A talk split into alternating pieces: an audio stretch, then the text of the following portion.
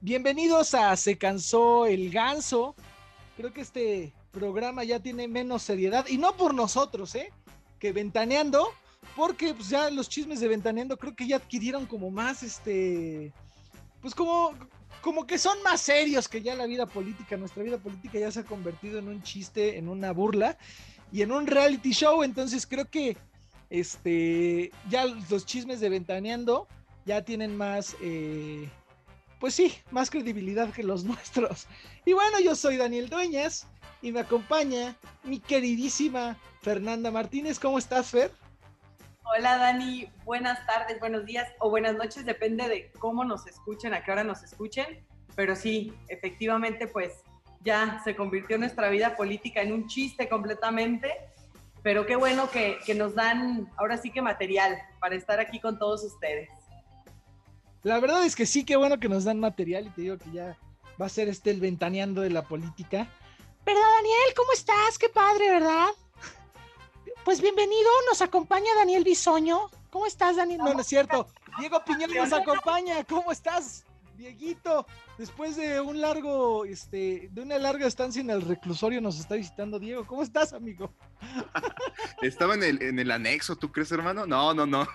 Sí, estabas anexado, ¿eh? Estaba anexado. No, pues aquí andamos, hermano, con el gusto de saludarlo a usted. Exactamente, Fer. No, pues con el gusto de saludarlos, con el gusto de estar aquí nuevamente con la audiencia. Muchas gracias por, por recibirme otra vez. No, pues aquí siempre eres bienvenido. El caso es que quieras venir, viejito, porque aquí las puertas están siempre abiertas para ti, hermano. Y pues bueno, este, ¿qué les parece si comenzamos con el primer tema del día de hoy y de la semana? Pues la llamada entre nuestro presidente, nuestro Tlatuani mexicano, nuestro querido cabecita de algodón, el presidente Andrés Manuel López Obrador habló con el cabecita de algodón también, pero de los eh, americanos, Joe Biden. Tuvieron su primera reunión formal después, ya saben, de su polémico, no te quiero felicitar porque este, me va a regañar Trump. Este, por fin tuvieron una eh, llamada, ¿no? Ya como tal, como jefes de Estado, porque tuvieron una llamada cuando la toma de posesión. Pero pues fue una llamada nada más de felicitación. En, esta llamada, pues ya tocaron temas que según el gobierno federal y eh, la Casa Blanca, una publicación de la Casa Blanca, tocaron temas sobre eh, la pandemia y sobre la migración. ¿Qué fue lo que pasó en la videollamada, en lo que pudimos ver que fue público, porque hay una parte que es pública donde todo el mundo pues puede ver qué es lo que está pasando y otra pues que es, es esta parte que es privada, ¿no? Porque nada más es netamente entre los mandatarios. Pues en esa, en lo que vimos públicamente, pues fue más como un sketch que podríamos ver en la parodia eh, o, o en algún programa cómico, ¿no? Creo que tenía más seriedad que lo que hizo el presidente. El presidente empezó a hablar pues, de Porfirio Díaz, se atrevió a hablar de, Porfirio Díaz, el maderista queriendo eh, sacar una frase de Porfirio Díaz y también este, habló de la Virgen de Guadalupe y Benito Juárez, ¿no? ¿Cómo sucedió esto? El presidente pues empezó a, hablar acerca de, de, este, de que había un presidente que duró poco en el poder, 34 años, dije él, ¿no?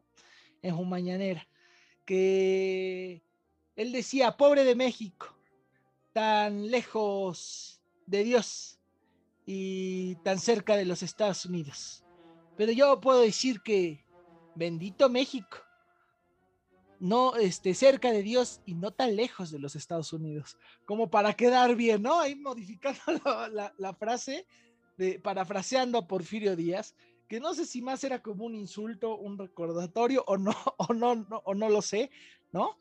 Pero este, y bueno, ya posteriormente hablaron de lo que respeta a los mexicanos, que los mexicanos había dos cosas que respetaban mucho, que a la Virgen de Guadalupe y que a este y que a Benito Juárez. Entonces fue más el presidente, en lugar de una plática diplomática, creo que se preparó más para una plática de manas, ¿no? Como de, ay manita, pues yo este vente a México, ¿no?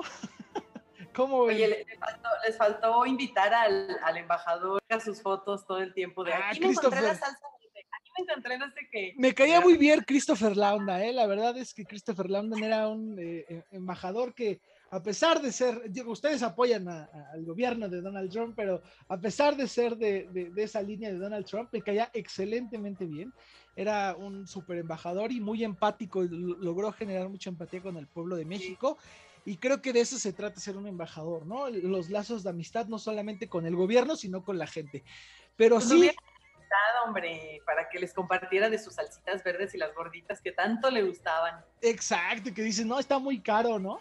Pero bueno, quien sí estuvo en la llamada, bueno, en, su grupo fue Roberta Jacobson, que ella, como ya saben, Roberta Jacobson fue la embajador, la, embajadora aquí en México, en el gobierno de los gobiernos de Barack Obama, que también a mi parecer fue una muy buena embajadora, ¿no? Este, y pues bueno, ella eh, eh, estuvo en su equipo de asesores, también estuvo este, eh, su traductora, que, lo mejor de todo esto fue la cara de la traductora, así como de qué pex que le digo, ¿no? The Virgen de Guadalupe. ¿Tú cómo ves, Dieguito? No, pues sí fue un chiste, hermano, pero como dices, ya no sabíamos si estaba burlando de Porfirio, ya no sabemos si querías ese graciosito, pero no, no, no, fue una plática de manas, como dijiste.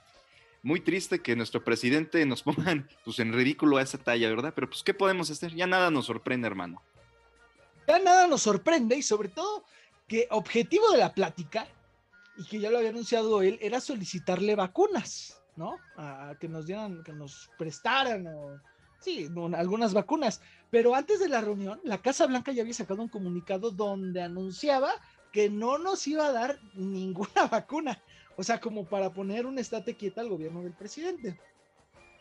En el pacto, pues quedaron, eh, trataron también lo de las energías renovables, que eso es de lo que pues, vamos a platicar más, de lo que, es, que hay en torno a esta plática, ¿no? Más que, aparte del chiste. Eh, en esta plática se, se habló de las energías renovables. Se habló de la contaminación del planeta. Si se dan cuenta, las agendas de tanto de Biden como en materia ambiental y en materia económica, tanto de Biden como Andrés Manuel son completamente opuestas. Porque mientras Biden va a quitar y va a regularizar otra vez y, va a multar otra vez por las emisiones de carbón que ya había quitado Donald Trump anteriormente, y va a regresar e, esas multas, el presidente de México regresa a, promover las energías eh, no renovables, como la energía de carbón y la energía, este, sí, las energías eh, eh, no limpias. El, y aparte, vetar las energías limpias, que eso es lo más grave de todo esto. Biden cree que, y yo creo que varios mandatarios en el mundo creen que lo más eh, eficiente para el mundo, lo más sano es una energía limpia. Y creo que en eso no van a estar de acuerdo. El presidente López Obrador no le quedó más que aceptar en su carta que sí estaba de acuerdo con, con, aceptar lo de las energías limpias, ¿no? Pero este... No, bueno, pero de que, que acepte es una cosa, que los implemente es otra. Exacto. Fue así como de nada más para que no me regañes, te digo que sí, ¿no? Fue momentáneo para que no lo regañen de momento y ya. Pero bueno, si Estados Unidos empieza a meter, eso es a lo que iba, si Estados Unidos empieza a meter presión a México, que las empresas que, si quiere inversión, si quiere tiene que meter energías limpias, que tiene, tiene que este, cumplir con ciertos requisitos de, de ecología, de no contaminación, etcétera, México firmando, o sea, lo va a tener que cumplir aunque no quiera Andrés Manuel. Y eso puede ser bueno, creo yo, en las, o sea, yo sé que ustedes a lo mejor hay unas cosas que yo también Biden esta semana hizo algunas cosas que no me parecieron, como los, los bombardeos en Siria, ¿no?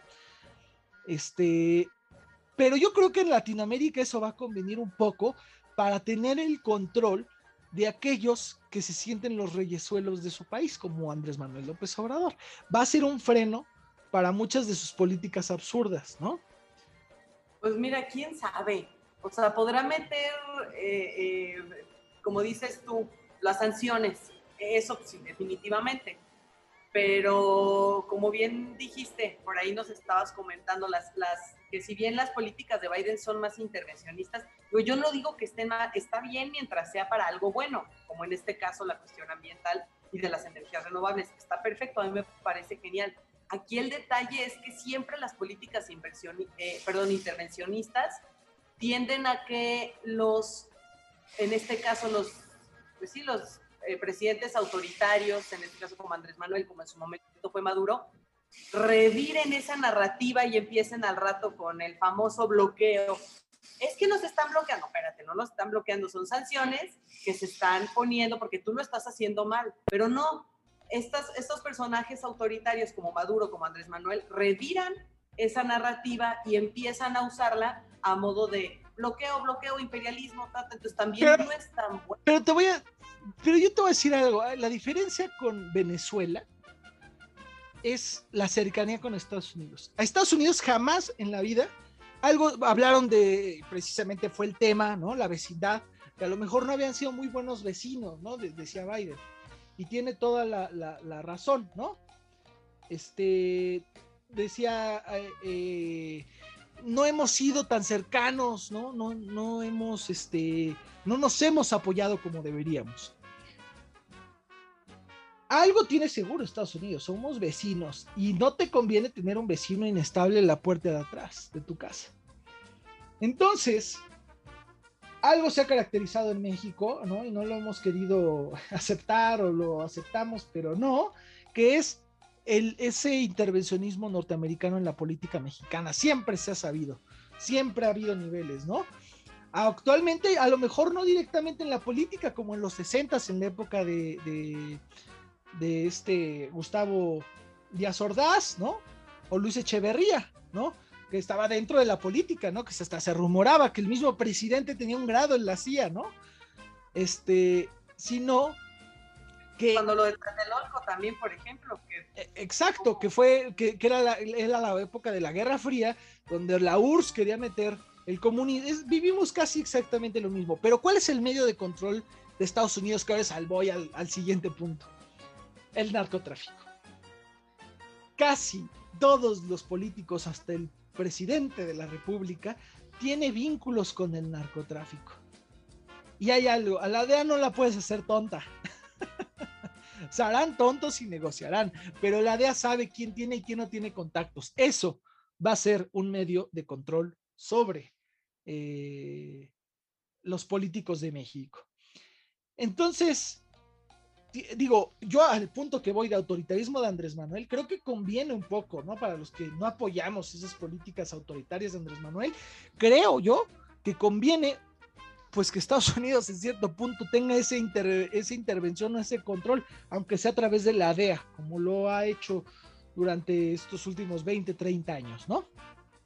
está bien, yo también no estoy en contra de la cuestión de, de intervencionismo, al contrario, cuando es por algo bueno, pues adelante, pues sí, eh, los mandatarios, digo que al final de cuentas lo que dicen, ¿no? El pueblo el, tiene el gobernante que, que, se merece, pero pues no todos, no se vale porque nada, nosotros, por ejemplo, no votamos por Andrés Manuel y estamos teniendo las consecuencias.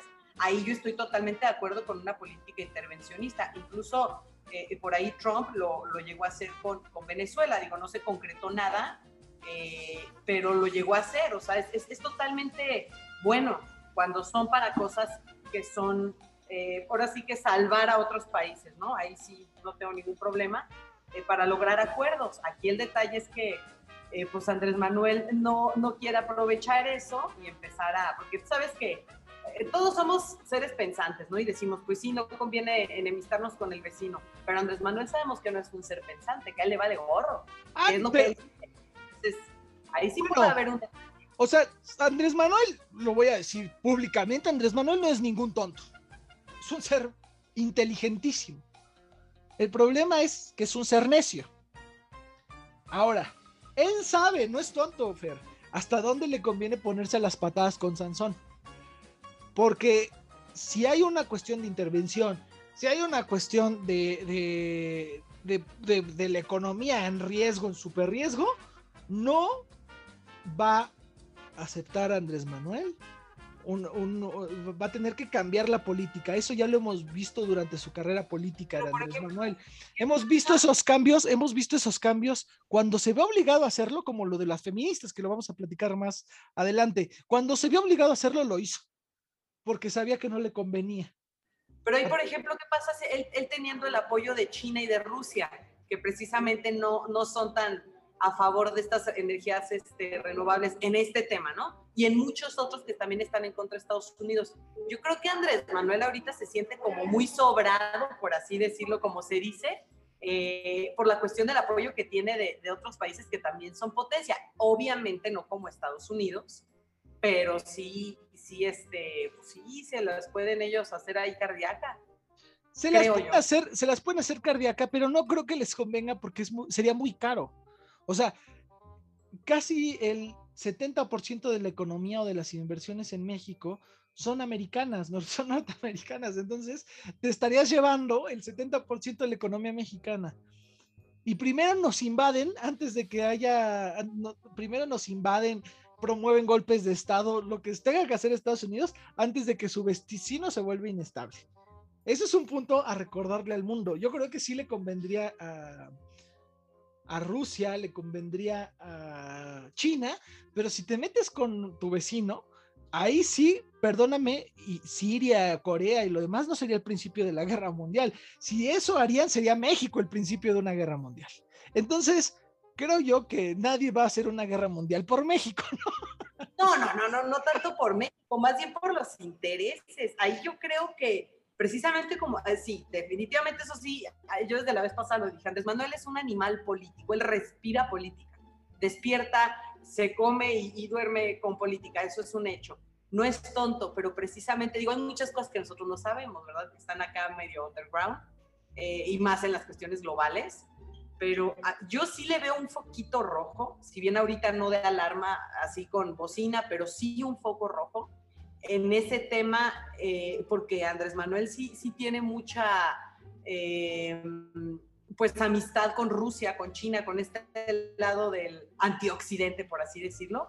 Eh, y por ahí yo creo que sí puede prender una alarmita en cuestión de darle el avión a Estados Unidos y mandarlo a volar y quién sabe, ahora sí que yo no me puedo poner a especular porque no tengo mucha información, pero puede ser. puede yo, yo creo que Estados Unidos tiene experiencia, ya le pasó una vez con Cuba y ya tiene eh, preparadísimo a la CIA, ¿no? Para que eso jamás llegue a pasar.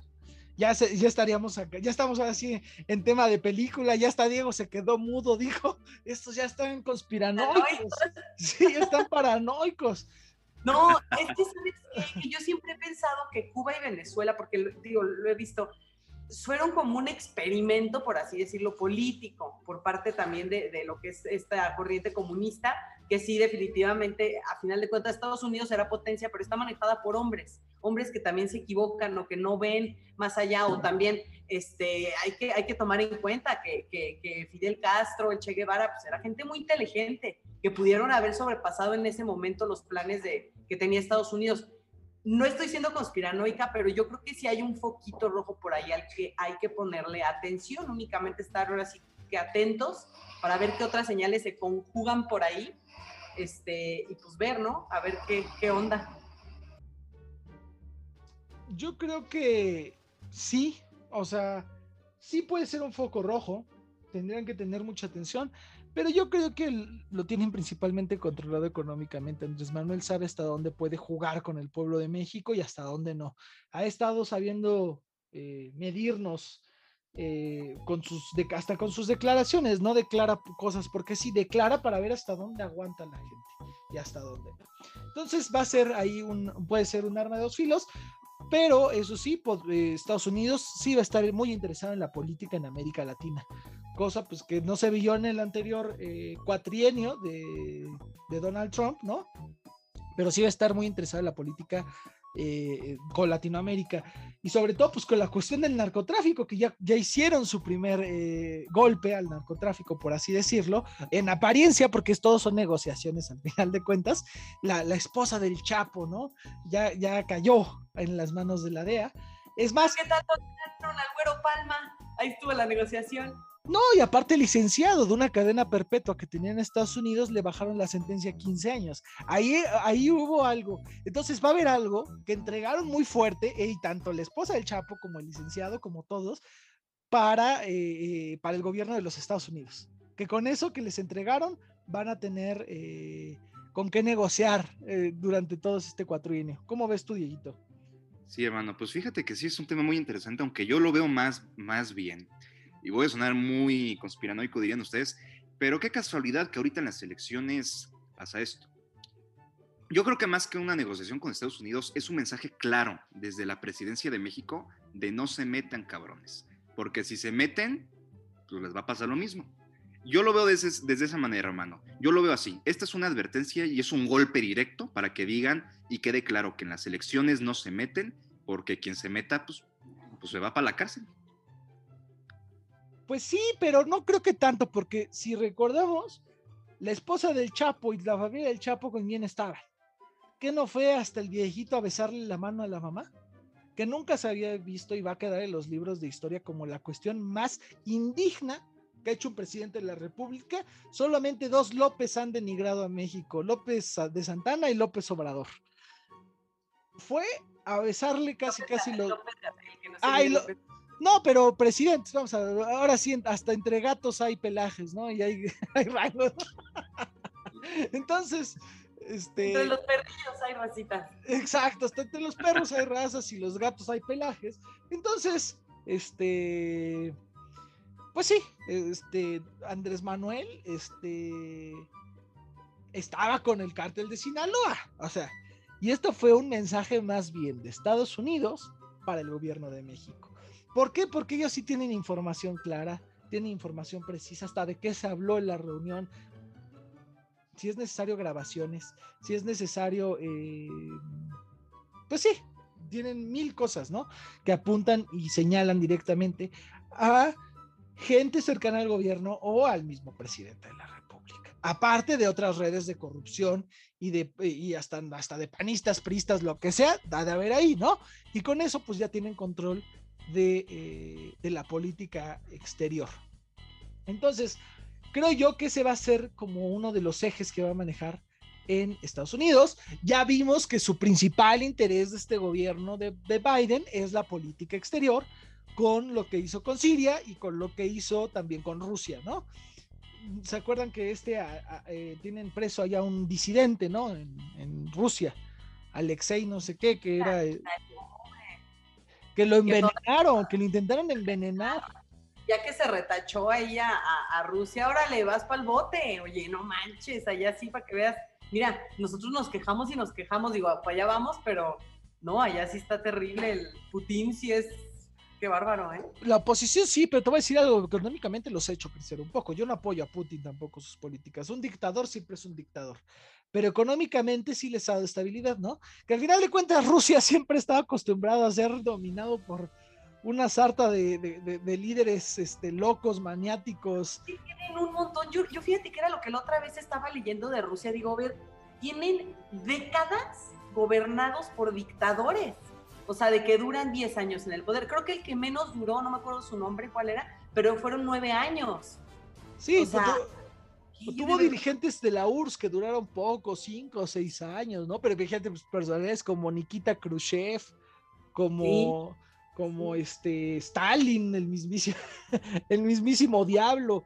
Este, desde. Creo pues que ahí su declive fue cuando, cuando por ahí del, de 1900, que fue 17, por ahí cuando eh, cayó la monarquía romano. Nicolás, ajá. Ahí empezó todo, sí. Sí, ahí, ahí fue cuando empezó el declive. Digo, no estaban así, guau, nada. Los Ares también fueron terribles, ¿eh? Los Ares también fueron terribles con ellos. pero, pero, no, no. Ahí yo creo que, híjole, ya no sabes ni para dónde hacerte, si para los Ares o, o el comunismo está canijo. No, y aparte, luego de que la caída de la URSS, pues ya venía todo este tema de la mafia rusa, ¿no? Que, que, que, también los oprimía al final de cuentas, bueno, los tenía ahí amenazados. Y luego ya llegó Putin y hasta los corrió, ¿no? Porque quien tenía era el señor de... Pero bueno, este disidente o este opositor a Putin fue envenenado y fue juzgado en Rusia y le dieron dos años de sentencia. Por esta sentencia que emitió, todos los países de la Unión Europea eh, eh, hicieron sanciones contra Rusia y también eh, Estados Unidos hizo sanciones, que en cierto punto yo no, hay muchos intereses, ustedes saben detrás, pero por lo que se ve en apariencia es bueno. No se puede ser, estar de esa manera, o sea, tratar a tu pueblo de esa manera, ¿no? Y tratar a una oposición que generó... Que, que, en Rusia no había manifestaciones tan, tan, así, tan fuertes, no tan grandes. Bueno, lo que pasa es que los pueblos europeos y más Rusia, cuando se, cuando ya hay, ahora sí, cuando se levanta el tigre es porque algo va a pasar. También Putin no es tonto, entonces va a, a, a, lo mejor puede tomar una postura de dictador y decir, ¿sabes qué? Aquí la, la, este, aquí oprimimos y metemos a la cárcel y vamos a hacer mil cosas, o y, va a generar más odio, o puede decir, ¿sabes qué? Eh, negociemos con, con, la gente, me retiro, porque pues yo creo que ella también ya está en edad de retirarse, su papel en la historia ahora sí puede ser como el de don Porfirio. La oposición. El, de, el, de, el de Putin, ¿no? Puede ser como el de don Porfirio, ¿no? Si don Porfirio se hubiera eh, retirado a tiempo, hubiéramos en lugar de tenido calles eh, llamadas, eh, en lugar de calles de Benito Juárez, hubiéramos tenido calles de Don Porfirio en todos lados, ¿no? Igual Putin, si sabe retirar a tiempo, va a ser bien visto en Rusia, a pesar de sus cosas polémicas. Ah, yo creo que le cuelga a Putin. ¿eh? Bueno, yo no sé si le cuelga no. Eso ya son intimidades. Que no se va a retirar. Ese Daniel. No, ¿A qué huele, Fer? Mira, yo, yo no sé. No la pueden ver, pero se puso roja. No me meto ahí, tendrán las novias que puedan ahí decirlo, yo no. Muchas modelos que pueden argumentar. Muchas, pero, muchas novias que se le han conocido que pueden argumentar eso. Pero bien lo, pero bien lo dijiste, creo que eh, lo que te referías es que le hacía falta tiempo, ¿no? pero yo creo... le falta mucho. Pues... No, le gusta, le gusta, le gusta la política, también ahí se va a quedar un buen rato. A, a, así es, entonces, pues vamos a ver qué sucede. Por lo tanto, ya vimos la primera reunión que hay alrededor de la primera reunión con México, las medidas de intervención que va a haber y sobre todo económicas y sociales. También hablaron del tema de migración eh, no, no, no, quedaron claros en qué, porque él iba a proponer el plan de trabajo de los migrantes y no se supo si lo aceptó o lo bateó, ¿no? También no sabemos si le logró vender el avión y se lo vendió barato, ¿no? Entonces, este, vamos a ver eh, qué pasa en las siguientes semanas. Eh, para finalizar la... Se lo va a fritar si le va a mandar. Para, final, para finalizar la reunión, Estados Unidos prometió al gobierno de México que lo trataría no como su vecino inferior, sino como un igual, como un hermano igual. Entonces, vamos a ver si se cumplen esas promesas de esas bellas palabras alrededor de esta reunión. ¿Qué les parece si vamos ahora con las efemérides de la semana? Que ya son de la semana pasada, pero, pero sí es importante que sepamos por qué y por qué se celebra con, eh, con, con, con nuestra siguiente sección, ¿les parece? claro que sí, hermano. Y vamos para allá.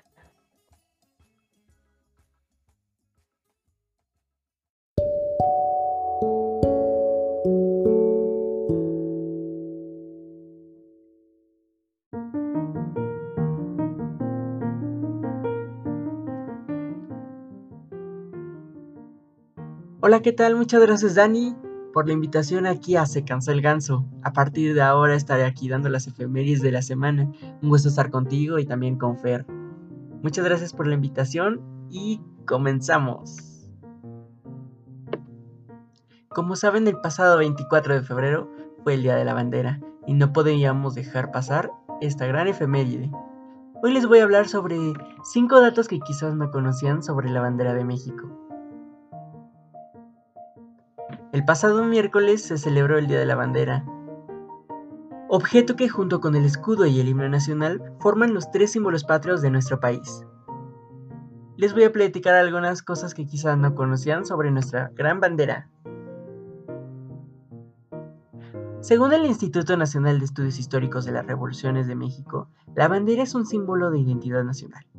En su confección se distingue la mezcla de tres civilizaciones distintas. La primera de ellas es la prehispánica, derivada de la mitología olmeca maya mexica, cuyo símbolo mítico fundacional fue el águila parada sobre un nopal, el cual se convirtió en una insignia universal. La segunda es la civilización española, religiosa y colonial, representada por las ramas de encino y laurel. Y en la última es la franco-inglesa del liberalismo ilustrado, reflejada en sus colores verde, blanco y rojo. La actual bandera de México trata sobre la primera ley sobre las características y el uso del escudo, la bandera y el himno nacional, que fue publicada por el Diario Oficial de la Federación el 17 de agosto de 1968, por lo que se agrupó en una sola ley las diversas disposiciones. Esta ley tuvo vigencia hasta 1984, cuando entró en vigor la ley sobre el escudo, la bandera y el himno nacional. El escudo de la bandera se basa en la leyenda que narra cuando Huitzilopochtli profetizó a los aztecas durante su migración desde Aztlán que debían buscar en un lago un águila parada sobre un nopal devorando a una serpiente entre sus garras. Al ver esta escena fundaron en ese lugar la ciudad de Tenochtitlan, actual Ciudad de México, que es la versión más difundida desde la educación básica. Y por último, ¿sabían que nuestra bandera es la más bonita del mundo? En el año 2008, el diario español 20 Minutos realizó una encuesta por internet para elegir a la bandera más bonita del mundo. En dicha encuesta, la bandera mexicana alcanzó más de 900.000 puntos y resultó la ganadora frente a más de 104 países. Y bueno, Dani Fer, regresamos con ustedes a Se Cansa el Ganso. Muchas gracias y nos escuchamos la próxima semana.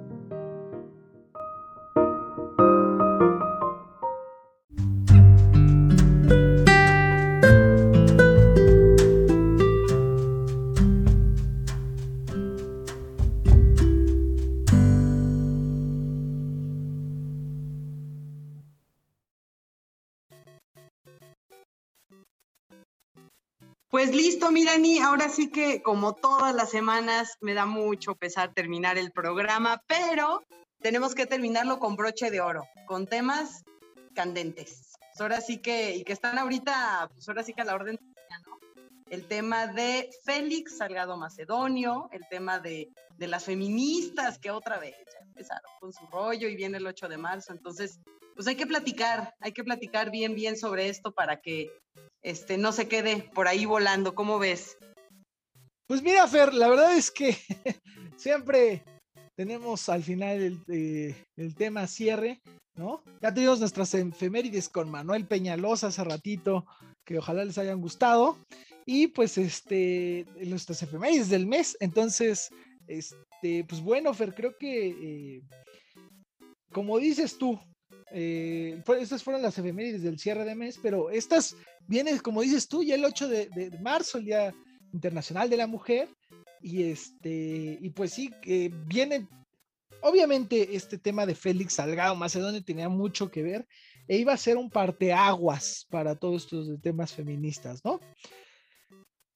Ya este Félix Salgado Macedonio bajan su candidatura, de momento, ¿eh? porque no te creas que eso, eso queda ahí el que publicó, hay toro todavía, ¿no? Que eh, publicó en redes sociales, en su Twitter, publicó Félix Salgado Macedonio. No se preocupen, hay toro todavía. ¿Qué hizo la comisión? No, de... aparte, ¿sabes?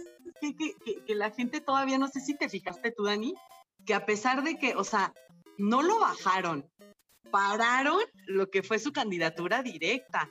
Dijeron, creo que fue por ahí Mario Delgado el que comentó en Twitter, que dijo, se va a volver a hacer la votación eh, aquí, pues nada más, este, no vamos a, eh, porque quedó como, hubo como un indulto, por así decirlo, por parte de la Comisión de Honor y Justicia de Morena, en donde salió limpio Félix Salgado Macedonio, pero prácticamente dijeron, eh, sí, sí, sí, o sea, no, no va a haber juicio, no va a haber nada de esto, ta, ta, ta, pero para que vean que somos plurales y buena onda y democráticos más bien, eh, vamos a volver a hacer este, la, la, la, contienda interna. O sea, dices, no, espérame, pues eso no es, o sea, definitivamente fíjate que ellos no, no, nunca van a aceptar que están mal.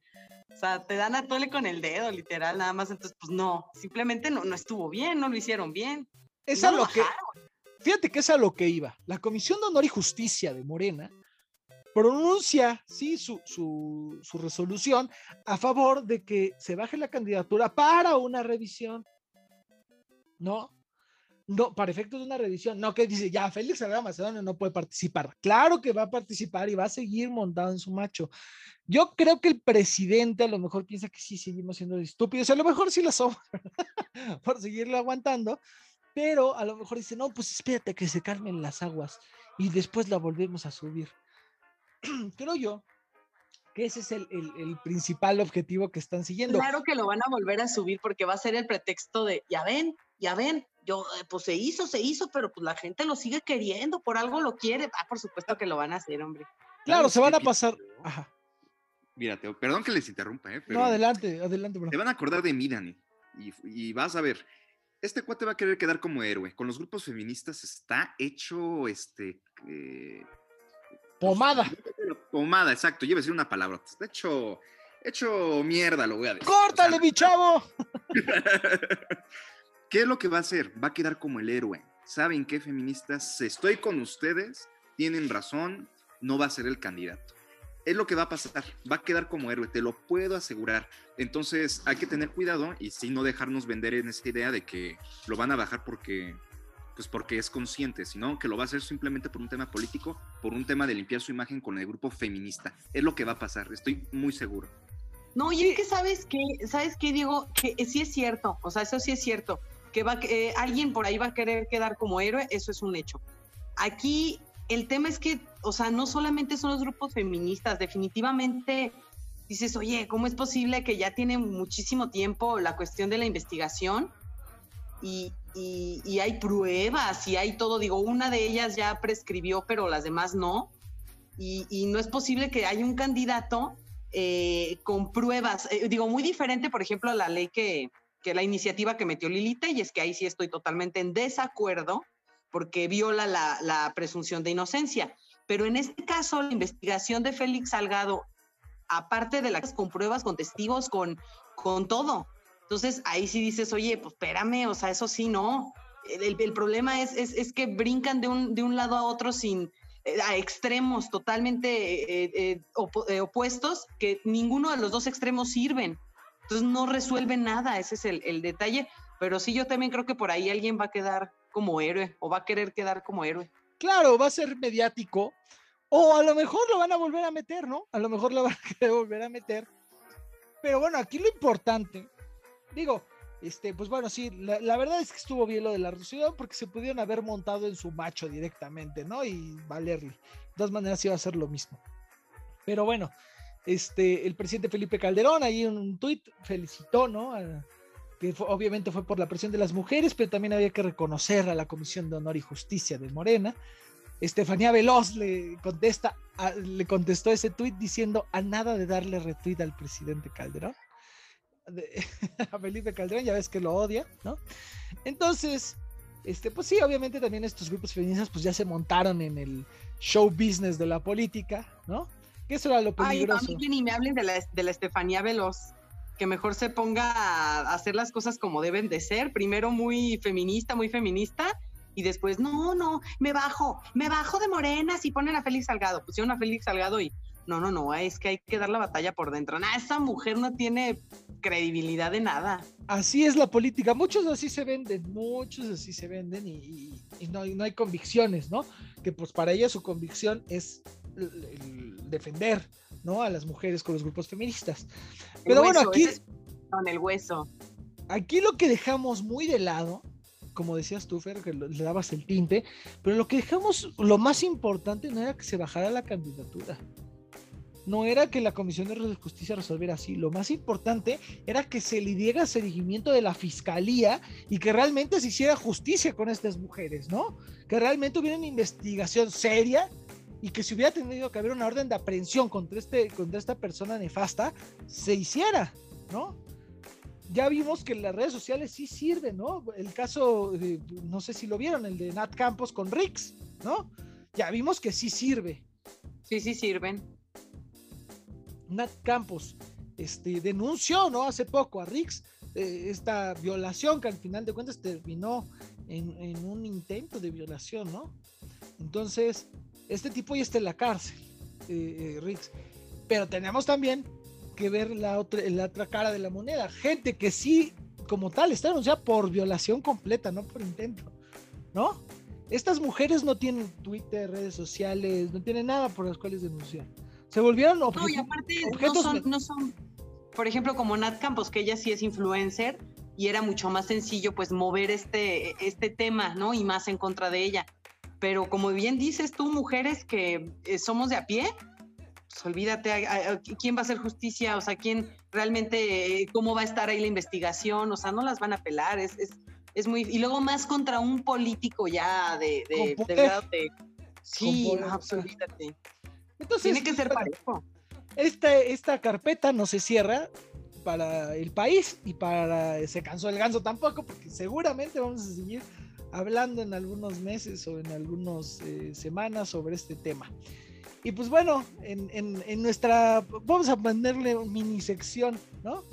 El, el White Chican, la, la White Chican oposición, pues esta semana nuestro gran este Ricky Riquín Canallín anduvo por todo México, este se subió al metro, ahí anduvo echándose el taco también ahí. Sí, sí, sí. Yo creo que este brother va a sustituir a Alan por el mundo, ya no va a ser este Alan por el mundo, va a ser este Ricky por el mundo. Oh, oh, oh, oh, por el mundo voy. Y ahí va a salir con su sin reservas. Por México, por México. Va a salir en el metro sin reservación. Oh, oh.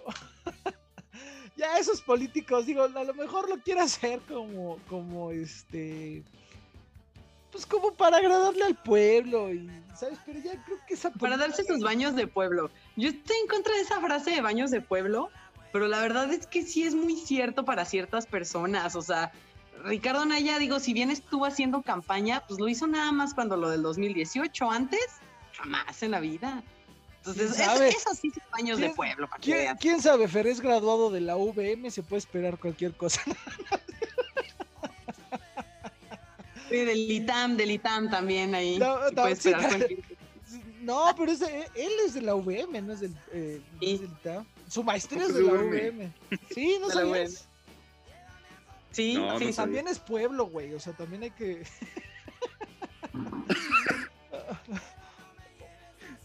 también es pueblo, o sea, sí hay que saberlo ver, ¿no? Pero sí se me hace muy white chican estar en el metro y como que vas conversando con la doña. Este... Oye, es que, es que estuvo buenísimo. A mí esa, esa, ese meme del taquito, híjole, cómo me hizo reír, ¿eh? O sea, aquí, aquí con la gente, conversando con todos ellos, platicando con los mexicanos, comiéndome un taquito. No manches, o sea, espérame, pues es que nunca habías comido tacos o qué, ¿no? Sí, no, no, presumiéndolo, ¿no? Ahí va, este, ahí va por todo México consumiendo un taco y se suba a una combi y le pregunta a la gente, ¿no? ¿Qué, quiere? Este, ¿qué, ¿qué, opina de México? Y, ay, no, estoy muy contento porque pues nadie quiere a Andrés Manuel López Obrador, ¿no? Pero obviamente también ha de recibir mentadas de madre y esas no las sube, ¿no? O sea, como todo político. No, pues no, que va a andar subiendo esas mentadas de madre. No, y además bien vivo, ¿eh? No, yo ahorita en el 2021 no, no, no, no es mi tiempo, pero para el 2024 claro que sí, con mucho gusto. Manches, ya vergüenza le debería dar ese hombre, yo me hubiera retirado si fuera él. bueno, también importante, ¿quién financia esa campaña? ¿Quién financia? Al igual que Andrés Manuel, ¿quién financia sus viajes? ¿no? Porque, pues, ah, no, que tiene rentas millonarias, no, y además te va a decir que es de sus libros. ¿O qué? Sacó un libro, ¿no? Sacó un libro, va a ah, decir, no, son las regalías de mi libro, eso, ay, ya, eso. Sí, ahora ya es doctor, güey, ya, ya, ya, es doctor el güey. Sí, sí, a decir, no, ahí de mis honorarios. Sí, no, no, no, o sea. Y aparte, pues, ¿cuánto te puede costar el boleto del metro, no? y los taquitos. Ah, no, pero se trasladó hasta el metro en avión y en camioneta privada con seguridad. Entonces, pues, pero, pero pagó el metro, pagó el metro. Pagó el metro y la combi. O sea, al final de cuentas se subió al metro y a la combi. Y pues cuánto le puede costar una gira así, ¿no? Entonces ya saben, el, nuestro nuevo White Chicken Alan por el mundo ya es este Ricardo por el mundo, ¿no? Ricky por el mundo, Ricky, digo, Ricky por México, Ricky por México. Sí, sí, sí, Ricky por México. Entonces, este, pues ya se estrenó su canal de viajes, ¿no? Parece más un canal de viajes o de experiencias que de política. Nosotros también próximamente se cansó el ganso, esperen porque vamos a tener sorpresas, con un canal de YouTube donde sí tendremos algunos viajes, tendremos algunos, bueno, algunas este, entrevistas y, algunas de nuestros programas también los vamos a grabar en vivo, los programas especiales. Entonces, este, para que la próxima semana síganos en nuestra, búsquenos en, este, en YouTube como Se cansó el ganso. Entonces, pues ya, Ricardo Anaya estrenó también otro personaje de la oposición que se modernizó y que salió a la vanguardia para que vean que no está atrasado, es Diego Fernández de Ceballo, estrenó Twitter. Ese sí es de reconocer, la verdad es que ya hacía falta un Twitter de Diego Fernández. No, ya el jefe Diego, ya urgía, urgía el jefe Diego ahí en Twitter, la verdad. Qué buena noticia, ¿verdad? Yo también puse muy contento, muy, muy contento. Sí, ya hacía falta una voz como la de Diego Fernández Ceballos también. No, que aunque luego también es como un poquito ahí medio este Andrés Manuel, Andrés Manuelado, ¿no? Pero sí, ya hacía falta también porque dice las cosas muy sinceras. Eh, el jefe Diego. Y pues bueno, con esto cerramos, mis queridos amigos. Yo soy Daniel Dueñas. Me da muchísimo gusto siempre estar con ustedes. Y hoy que nos acompañaste, Diego, también. Esperemos que sigas acompañándonos, que no te vuelvan a anexar otra vez otro rato. Y pues bueno, yo me encuentran en redes sociales como arroba Daniel-Duf. Tú, mi querido Diego. Sí, hermano, yo estoy como arroba Diego Pinón-Bajo. Perfecto, ya no nos abandones, ¿eh? Conste. No, ya no, ya aquí vamos a estar puntuales. Pero que hable, que hable, ahora casi no hablo, hombre.